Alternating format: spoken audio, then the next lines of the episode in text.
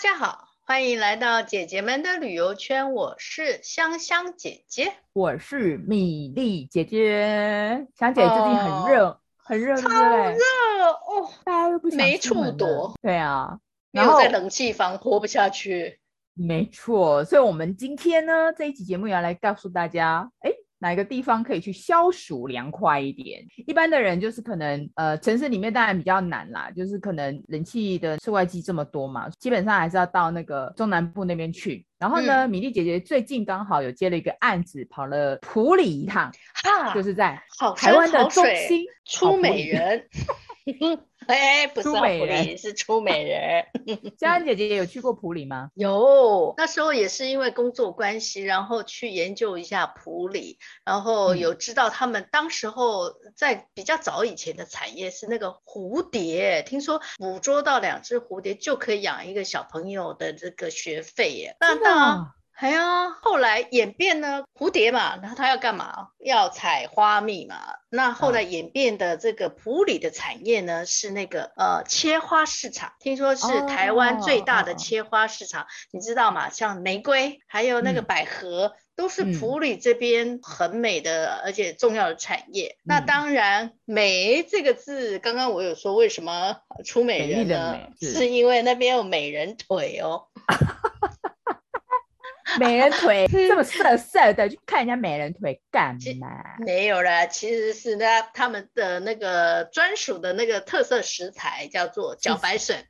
哦哦哦，因为它就是白白嫩嫩的嘛。对对对对，哦、是，所以有这个名称，很形象。嗯嗯嗯嗯。那还有为什么出美人呢？因为他们的水质好。啊、哦，对，那边的水质，嗯，这是我对普里的几个印象了。普里那边其实我看资料，大概海拔就已经有四百四百多公尺了嘛。嗯、那我听，因为我们这次去其实有找呃在地人帮忙带路啊，他就讲说，其实很久以前普里夏天的时候其实是不用开冷气，不用冷气，对啊，在现在很难想象，对不对？对、啊，所以其实如果说你要避暑的话，米粒姐姐真的没有在普里住过一晚。为什么呢？因为我都是要去清境，你知道清境更更更高嘛，对不对？所以都会经过高档民宿的地方。对，可是再怎么样，呃，普里当然有很多很棒的民宿，可是再怎么样，嗯、我都一定呃会在普里用餐。所以呃，在普里好吃，对吗？对对对，所以你刚刚讲的那个美人图，我其实吃过哦。嗯，还有一家很很出名的餐厅叫京都餐厅。对，那家餐厅是好像台菜嘛，对不对？对，台菜，但是他们也会用、嗯、呃那个创意的手法，把这个台菜用的非常的迷人跟跟吸引人啦。然后那个老板跟老板娘是一对很很有爱心的夫妻，在九二一的时候呢，嗯、甚至。开放餐厅，让这些没无家可归的人住在他们那边，吃在那边。哦，OK，所以他们家的美人腿料理应该也蛮，应该是蛮蛮好吃。对对对，我记得我慈爱美人腿没有了，我 我随便说的。它餐厅还蛮大的，很适合宴客，因为它有那个大圆桌嘛，就是一个大型的餐厅，嗯、团客基本上都会去那边吃。然后我记得印象中有去他们家，呃，吃过那个茭白笋。你看到茭白笋，茭白笋最好吃的就是凉拌，啊、就是它不用做太多的料理，然后就是在一点点美奶汁就很好吃了嘛。其实我有去采访过茭白笋田，那个农夫就直接从水里面，茭白笋是种在水里面的，大家对、嗯，所以要穿着雨鞋雨衣下去采的。对对对，所以他现场就是拔起来，他就真的吃给我看，然后我也现场吃了，真的没有经过料理，你就觉得茭白笋真的非常的甘甜，就像刚刚呃那个香香姐姐讲的，它的水质是真的很好。那你还有去过普里的哪里啊？普里呀、啊，其实到想要到普里 之前，就会想去那个指南宫拜拜，因为都在南南。对，就在南头埔里附近。再来呢，就会往山上走一点，去信义乡那边去，有一些民宿啦，哦、梅梅子什么，还有采梅呀、啊，这样子。对，嗯，那边有一间那个紫教堂很有名啊，对，教堂，对吧？然后就是也是为了纪念九二一，然后、哦、呃，日本那边好像有赠送这个纸教堂，然后圆寸的形式，应该是说。哦重组啦，它整个纸教堂是重组在那边，嗯、现在其实都还看到啊。还看得到，而且在那边也是一个消暑的地方，因为它的园区很大，然后有池塘啊，还有种一些呃当地的农作物啊，或者是景观植物。嗯、那你像你去去这两个地方啊，都是大家真的都普，只要提到普里，都一定会提到，譬如说吃茭白笋啊，还有一定会去看指教堂啊。那米莉姐姐这次去呢，嗯、要跟。大家走不一样的，你知道这次我是帮那个呃乡间小路，就是那个一一个生活风格的那个杂志社去采访嘛。啊、那我负责就是普里的路线。他们这次的主题，你知道夏天快到了，所以他们主题直接就是呃要找个地方消暑。那我们这次去的话，就不再去走那些 normal 的行程了。我们这次就请当地的在地人。呃，其实也不能讲在地人，他们其实是一个呃，算是一个青创的组织，就是一群年轻人啊，就是。哎呀，我好佩服这些青创，就是这些青年人呢。对啊，有理想有抱负哎，对啊对，他也不一定是回乡，他其实对那个地方，呃，那个组织叫鼓励合作社，鼓励的鼓励不是那个，给你拍拍手，鼓励鼓励，不是那个不是那个鼓励，是稻谷的谷，然后斗笠的笠。哦好特别哦，对，鼓励合作社，然后他们是水稻的那个那个对组织，就是跟那个稻呃，就是跟呃稻米有关的。像你刚刚提到，嗯、现在大家真的都以为普里很早以前就开始种那个茭白水，因为你你去普里，只要放眼望去，百分之九十九点九就都是茭白笋。啊、其实你只要你知道在田间里面看，仔细注意看，你其实还会发现，除了茭白水以外，其实还有稻田。他们其实也种红甘蔗，哎，如果你下次去埔里乡间小路，注意看一下，哇，红甘蔗不就是蔗糖的原料吗？对对对对，就是可能可以，呃，就以前也曾经做红甘蔗，那当然还有刚你刚刚讲的花卉嘛，花卉现在也是很有名，嗯、就是玫瑰玫瑰花现在都可以做有机的。那我刚刚提到这个鼓励合作社呢，他们其实是呃创办人是，哦，他们很早了，大概十年前，为什么会呃他们会成立鼓励合作？就是之前其实他们都是一群。济南大学在那个南头，就是那个埔里那边有个国立大学呢。国立大学对，很漂亮的一个校园。嗯，然后他们就是因为在那边，所以常常到埔里市政。就那时候刚好有一个事件，他们看了呃看看出来当地农民的的一些比较困难的地方，就是有一些企业想、嗯、想去呃可能盖工厂，然后他要呃可能想收购那个农民的地，那农民就起来抗争嘛。嗯然后他们就是，哦、对对对对，然后他们看到这个呃这个事件，然后就就是有发起一些公民运动，然后就是呃顺利把这个农田，他们其实主要的是希望要农地农用这件事啊，嗯嗯，就是你是农田，那你就做农该做的事情嘛，所以他们其实也想复兴普里的水稻文化，所以就农民从现在就是。嗯呃，把那个种植的方法改成友善友善种植的做法，就尽量不要撒农药哦。有机种植，呃，也不能讲有机种植，有机种植又比较严格一点。简单的说，他们是友善，就是对人家很友善、很 nice 的友善，哦，友善种植农法。对，嗯、就是它就比较不会像有机种植那么条件那么严苛，可是也可以达到不用撒农药什么那些，这是一个。嗯、那为什么会提就提到这个水稻文化呢？就要提到我们这次的主题跟粮有关系，对不对？我想说，哎，水稻跟粮，对，跟消暑有什么关系呢？是，哎，我告诉你，种水稻是不是是不是要灌溉？是不是要水啊？对，要水。对，那水怎么来呢？就跟这次我们的主题一样哦。这个真的是，你如果不常去的话，真的不知道。其实。埔里有一个地方哦，然后它有个瀑布，当地人呢要去消暑的话，都会去那个瀑布消暑。大概在离市中心开车二十分钟，然后没有很高啦，上上去那边站在瀑布底下，你就等于你在家里那个吹冷气开到大概十六度，那个时候这么凉。什么？十六度哎，它已经有点寒冷了哦。对对对对对，真的站在那边，因为你知道吗？它瀑布水量很大，所以你站在瀑布底的话，它的水其实是一直有点像那种水雾一直喷。你知道我们现在不是热的要死，啊、然后到有些餐厅都有喷一些对喷雾的那个水雾，对对对那个感觉啊，你站在那边其实不用五分钟，你就觉得哎那个。天然的冷气大概已经开到十六度了，你看这么凉，这样子。啊、那个瀑布很特别哦，它叫能高大圳，嗯、能高瀑布，能高就是能站很高的能高，能高你听起来就很很像那种日本的名称。我跟你讲，它其实就是日治时期留下的的名字。可是呢，哦、它这个日治时期其实就有规划要把，因为普里那边不是要灌溉吗？然后它需要水源嘛，那你水源你都要想办法引水过来啊。所以他们那个时候其实日本时代就已经有想有一个规划，要把水源从别的地方引过来，然后呃灌溉到那个普里的农田里面嘛。那瀑布呢？那个瀑布其实不是天然的哦，是人工的，啊，等于说是人工开凿出来的呃、哦、一个瀑布，嗯。那你知道那个能高瀑布，它的源头其实是在那个北港西，大概离我们站在那个瀑布的出水口大概十五公里，其实就在惠森林，嗯，惠森林场那一带啦。呃，它的源头叫九仙溪。就九个仙女的地方，听起来就还不错，对不对？对呀、啊，看起来、嗯、听起来就是这边是个地灵人杰的地方。对，所以其实你去那个瀑布的时候啊，呃，听他们在地人讲说，哦，原来光这个你你纳个凉消个暑，还可以听到这么多当地的人文故事。他不讲，我真的还不知道那个是一个人工开凿出来。你知道他那个瀑布大概呃有五层楼高，然后我那天，对，我那天去的时候，我是六月去的，就问他说，哎，那你们？他那个时候其实六月瀑布量已经很大了，结果他说没有，夏季呃丰水期的时候大概可以再大个三分之一，所以它的那个瀑布其实还蛮宽广的。香香姐姐有看到那个瀑布的图片，对不对？它其实冬天都还是有水哦，可见它的那个水量还蛮大的。哇，对啊，就是那个很雪白，然后冲刷下来，而且水质非常清澈，哎，对，它现在是因为安全的。因为那个瀑布流下来，它它那边其实有个那个水道的闸门，可以控制开关。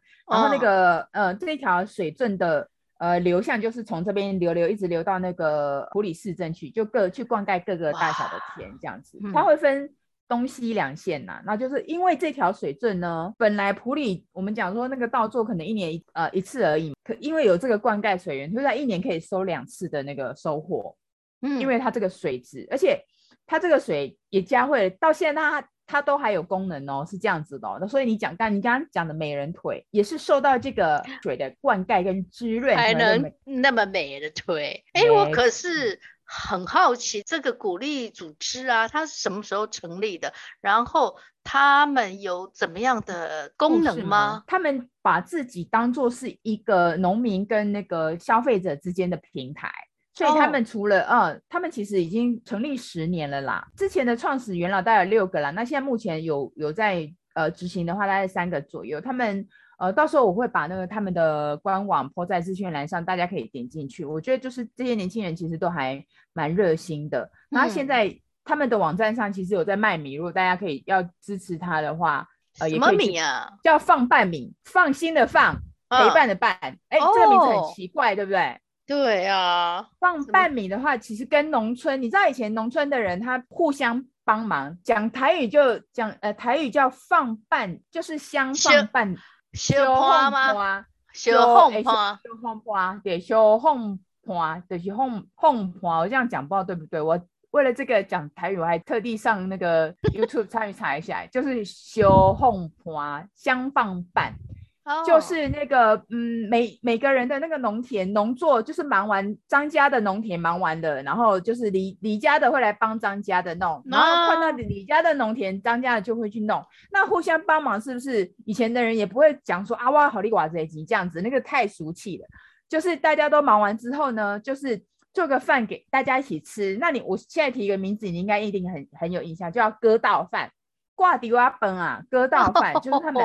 对，他们就是弄完，这是所谓的就是农家的那个香棒香棒拌饭，相放伴，哎，相相什么？他名字是什么？香拌 放拌米，对不对？香放拌，然后所以鼓励合作社，他们就因为这个就把这个米叫做放拌米。那当然也有白米，也有鲜米啊，很多米哦。然后他们鼓励合作社里面自己也有田哦。他们就自真的自己种田，然后也收获什么的。那当然，他们自己有呃一些田，所以他们有时候其实也会有一些农事的体验。大家如果去那边有兴趣的话，其实可以呃跟他们接洽联络，就可能 maybe 他们有呃割稻时期的话，会有开那个课程，你们也可以去参加一下，就哎体验一下如何把辛苦的那个稻谷一一颗一颗种起来，这样这是其中的一个。因为你刚刚对。鼓励合作社有兴趣，我就稍微讲了一下。那刚刚在我们回到那个消暑这件事，买米之外呢，我们也还是要消暑啊。那普里的话，一般来讲就是刚呃提到的话，我就觉得这次走走完之后，除了去瀑布纳凉之外之外呢，啊，你总是要去吃一些东西嘛，对不对？嗯，找一些那个吃。我跟你讲。这次发现了，哎，米莉姐去普里 N 遍了哦，是去了这几个点，我居然都没有去过，你知道吗？啊，不过她都是在这三四年啦，因为你看疫情也两年了嘛，大概就这三四年啊。我要介绍这几几个地方，大概是这三四年，其中里面有一个就是我跟香香姐姐讲，她说她对那家店非常的有有兴趣，为什么呢？因为它的店名非常特别，它卖豆花的，对，它卖豆花，对。那家豆花现在年轻人应该很，他生意很好，然后就是每天在十二点开到晚上八点。然后为什么叫没有豆花？嗯、你知道为什么叫没有豆花呢？为什么？他没有卖豆花吗？哦，没有，卖的全部都是豆花。那因为他们很喜欢猫嘛，嗯、那你知道猫在叫的时候都怎么叫？喵喵没有，快一点，喵没有没有，这样一定凹，太会凹了吧？你不觉得很像吗？妙妙妙妙妙，真的耶！有没有很顺？好顺，这名字取的取的是太有趣。另外一个我，我我要强调的是，它的豆花也很特别。你吃豆花，它配料是不是都是大概我们知道可能啊，就是花生，他们也有花生跟红豆。可它的招牌不是花生跟红豆豆花，它的招牌是是海盐烤焦糖豆花。你有吃过这种豆花吗？我只吃过海盐咖啡耶。而且它是限量哦，你去还不是，它一定要现用。你如果你外带，很抱歉没有，因为它这个豆花一定要在现场吃才会有。你有吃过烤布雷吧？有啊，很香甜的感觉。对啊，它的这个呃豆花的做法的来源从那个烤布雷发祥的。你知道我们吃那个豆花也是那个白白嫩嫩在那边嘛？嗯、它这个是没有汤汁的哦。呃，焦糖豆花的话，它其实就是一一份豆花出来，对不对？然后在上面撒那个二砂糖。嗯，糖之所以会变焦。是因为它用火烤，所以呢，为什么要内用？呃，老板就会拿那个那个焊枪来这边把那些糖烤起来，然后就上面的糖就变硬啦。那其实就有点像烤布雷的味道，哎，吃起来真的还蛮特别的。你刚刚有提到海盐嘛，对不对？因为因为它糖撒蛮多的，虽然烤焦，可是它会有点甜，那所以它就会在上面撒一点点海盐，就是其实海盐可以让甜味更提味。对对对，所以提味，所以它就会加一点点海盐。当然你你如果说你不想吃海盐也可以，就现场不用。可是这一道一定要在内用。那米粒姐姐呢？米粒姐姐印象最深刻，因为她的豆花其实是用飞机改黄豆，这一定不用讲，因为他们那边其实都很注重。呃，食材的来源哦，而且他们的食材全部台湾的，或是普里当地的。夏天、嗯、其实普里还有另外一个很有名的，其实是百香果。所以如果你你去吃，呃，去吃豆花，你现在就可以吃得到百香果豆花，这就是新鲜的。呃，这比较。我现在口水已经觉得，嗯，对我自己讲一讲，就是哦，一直在分泌这样，这是一种啦。然后还有另外一种，我觉得我比较印象深刻的就是它有很多配料。然后因为它有那个珍珠，就是现在不是那个大家很喜欢吃的那个珍珠吗？黑糖那个珍珠粉圆啊，它也会加在那个豆花里面。嗯、那我个人比较喜欢的是另外一种叫粉饺荤港，它其实就粉角，它其实也就是那种 Q Q 的，其实用一样用那种素薯粉去做，吃起来、哦、呃口很 Q 弹的那个。它是比较 Q 弹的那个配，然后跟豆花搭起来还蛮特别。那香香姐姐喜欢我，我觉得像这种消暑地方啊，然后很开心玩了玩水玩一趟啊，呃，心情很舒服，很想来杯咖啡耶。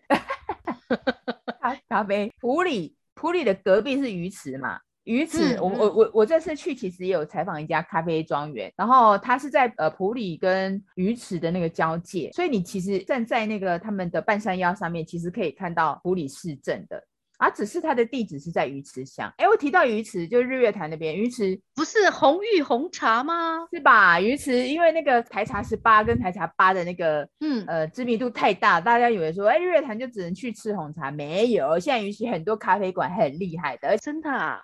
对，都是得过奖的。我这次去的话，那家咖啡庄园哦，我觉得那家咖啡庄园的故事也跟没有豆花一样很精彩。咖啡庄园叫花音，就是那个花朵的花，嗯，花朵的花，音乐的音。为什么叫花音？哦、听起来很美，对不对？哎对，我跟你讲，这两个名字呢是呃那个咖呃咖啡庄园一个女生，她是一个八年级的女生，很有自己的想法。哎，她是学霸哦，她有双学士学位哦。这个她是对，她是。呃，社会学的学士，然后还有呃修那个行销气管的部分，很厉害的一个女生。然后她为什么取花花音呢？因为她的外婆跟奶奶取取其中一个名字，两个人的名字，然后去取名字。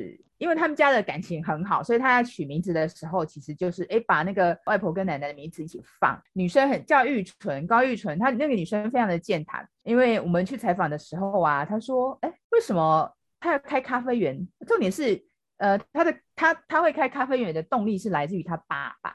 可是呢，他你想说，哎，他爸爸是不是呃卖咖啡的？不是，他爸爸是种槟榔的。槟榔？对，他们家有一大片的槟榔树。然后呢，他想，哎。那为什么会种咖啡呢？因为那个庄园主人的爸爸，他之前有在那个阿里山的那个咖啡很有名嘛，对不对？这几年其实，呃，因为阿里山的咖啡知名度有打出来，他因为就是去阿里山喝了咖啡之后，就对那边念念不忘，所以才会想说啊，那就来种个咖啡吧。所以呢，他就把家里的一部分的那个槟榔园，槟榔园拿来种咖啡。我跟你讲，槟榔的下面。槟榔不是种的很密集吗？所以槟榔的下面都是可以是可以种咖啡的耶。然后好处是它还可以刚，因为槟榔树不是高高的吗？它还可以可以帮那个咖啡树挡太阳，所以是将将好。所以呢，他就去当起了那个自己种了种了咖啡。然后那个玉这个庄园的呃呃主人就玉纯啊，他就说他对咖啡完全不熟，重点是他也不喝咖啡耶。所以呢，他就同。结果呢？四年之后，他的咖啡得到好像精品咖啡比赛的呃头奖。你所以你看那个女生是很很厉害，因为他一直在努力的钻研嘛，这样子。然后包括学霸就是学霸，是对。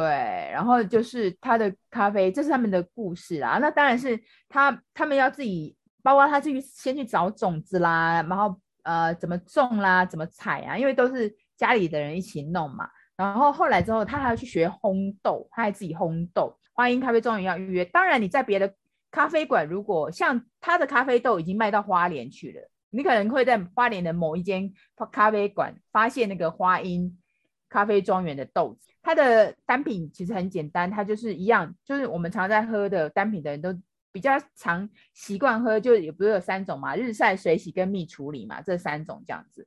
然后他那边也有，那你去的话，他其实会告诉你说啊，日晒水洗蜜处理是怎样的豆子的感觉这样子啊。然后他也有冰滴咖啡，他的豆子是属于那个有有浅焙的，然后也有中浅焙。那我觉得我我觉得他们的豆子喝起来有荔枝跟柑橘的那个香气，有果香。那个对，一定是都有果香的，就是看不同，有些的呃，可能有一些的。烘豆可能会让它的咖啡豆出来有莓果的香气啊，所以你去看人家那种单品介绍，不是上面都啊，这款咖啡里面会出现什么香气？其实你去看，然后你慢慢去品尝。其实如果说像香姐喝咖啡的话，也可以呃有机会的话去普里，就这家庄园去尝试一下。其实我觉得，因为它高度够高，所以如果你要避暑的那边也是一个蛮不错的地方。普里这样讲下来啊，我就觉得，哎，你其实去那边。你除了去看瀑布消暑以外啊，其实它那边也可以玩水啦。就是最近，呃，像我那个杂志里面有有介绍啊，它那个、嗯、呃有一个新呃，就是那个在淘米清水公园里面，它其实就是今年才刚开始，今年六月、哦，呃，才整修开始。那个地方就是穿泳衣，它池子不高，呃浅就是浅浅的，可是那个地方就是你穿泳衣在那边打水仗很适合，是不太能游泳啦。但小小孩可能 maybe 可以稍微玩水一下。可是那边就是打水仗，然后还有溜滑梯，这样一路介绍下来哦，其实去了很多地方，对不对？对啊，听了就好向往哦。对，瀑布，然后又去吃豆花，然后去喝个咖啡，对，半山腰的咖啡，然后呃有时间的话再去那个京都餐厅吃个美人腿儿，然后呢 还有去直教堂逛一逛。哇，那你的普里。这次就一日游的话，其实它的行程是非常丰富的。好，那这样讲下来的话，如果说大家有时间安排自己安排的话，其实呃不妨去普里走一走，然后那边也有民宿啦。如果说其实我是建议大家就是两天一夜也可以在那边规划一下，可以就是去做慢行跟慢活的一个旅程。嗯，太好了。那我们今天就分享到这里哦。嗯、OK，那消暑的话，记得要听我们这一集的节目哦。好，拜拜，拜拜。